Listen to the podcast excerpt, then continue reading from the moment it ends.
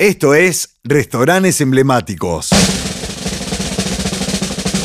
En la esquina de 25 de Mayo y Pringles, pleno barrio General Paz, funcionaba la tradicional panadería Belgrano, que perfumaba la intersección con el aroma de su pan criollo y bollos de anís.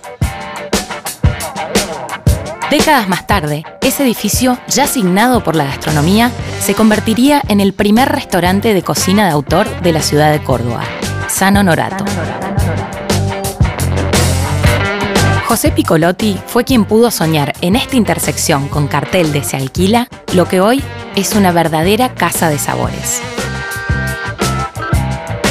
Su cocina a la vista invita a los comensales a disfrutar de una experiencia que aborda todos los sentidos.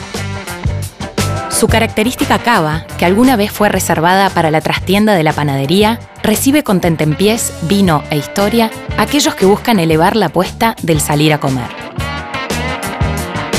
Desde 2001 y con el nombre del patrono de los panaderos, San Honorato honra el arte culinario con una variada propuesta que se renueva permanentemente, garantizando a quien lo visita un sello de innovación, sabores y platos con verdadera autenticidad.